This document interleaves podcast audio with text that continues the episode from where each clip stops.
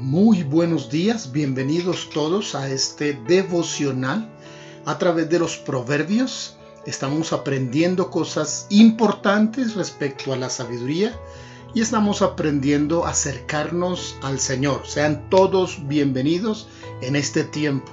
Un hombre sabio, una mujer sabia es aquel que se acuerda en los, los días difíciles de su Creador, que voltea a mirar hacia el Altísimo y que confía en su gran misericordia.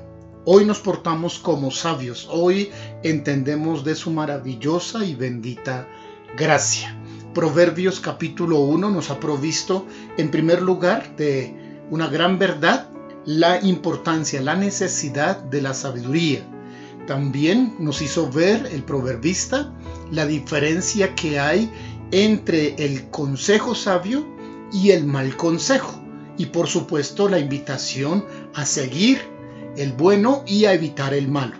Bien, para cerrar este primer capítulo de Proverbios, hoy vamos a mirar los últimos versos del 21 al 33 para tratar tres asuntos importantes. Disponible en todo lugar, el rechazo continuo y cargamos con las consecuencias. Veamos cada parte leyendo primero los versos que corresponden a esta porción de proverbios.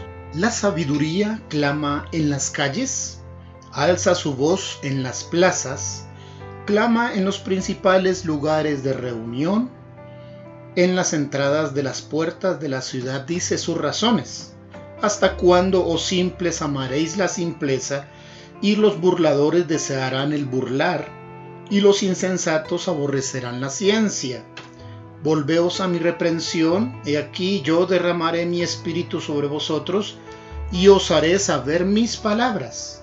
Por cuanto llamé y no quisisteis oír, extendí mi mano y no hubo quien atendiese, sino que desechasteis todo consejo mío, y mi reprensión no quisisteis.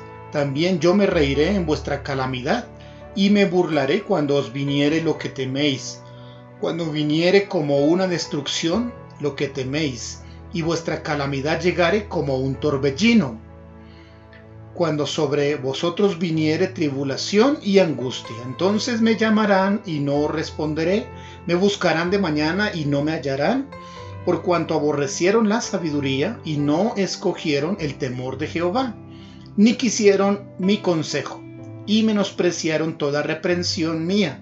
Comerán del fruto de su camino y serán hastiados de sus propios consejos, porque el desvío de los ignorantes los matará y la prosperidad de los necios los echará a perder, mas el que oyere habitará confiadamente y vivirá tranquilo sin el temor del mal.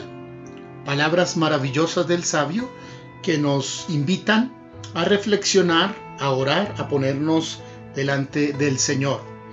¿Qué es lo que dice el sabio Primero que está disponible en todo lugar la sabiduría, en lugares públicos, en las calles, en las plazas, en los lugares masivos, donde quiera que voltemos a mirar, podríamos y tenemos oportunidad de hallarla.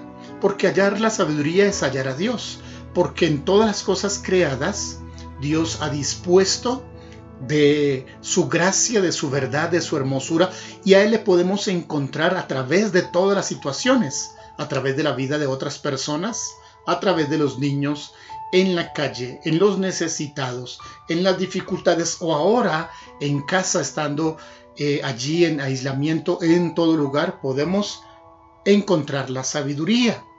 Ella nos persigue, ella nos llama, ella nos busca, ella quiere que nosotros eh, podamos disponer de ella.